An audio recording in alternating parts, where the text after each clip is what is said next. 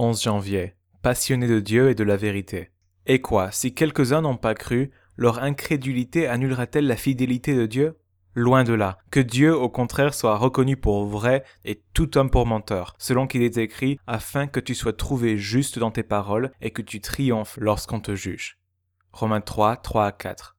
Notre souci de la vérité est une expression inévitable de notre souci de Dieu.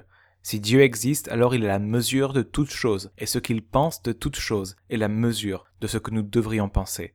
Ne pas se soucier de la vérité revient à ne pas se soucier de Dieu. Aimer Dieu avec passion revient à aimer la vérité avec passion.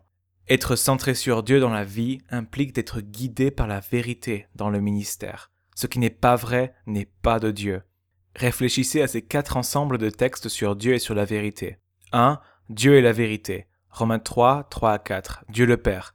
Et quoi, si quelques-uns n'ont pas cru, leur incrédulité annulera-t-elle la fidélité de Dieu?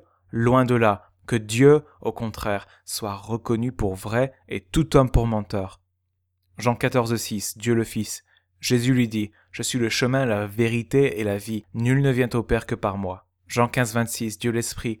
Quand sera venu le consolateur que je vous enverrai de la part du Père, l'Esprit de vérité qui vient du Père, il rendra témoignage de moi.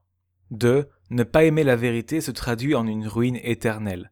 2 Thessaloniciens 2.10 Ceux qui périssent, périssent parce qu'ils n'ont pas reçu l'amour de la vérité pour être sauvés.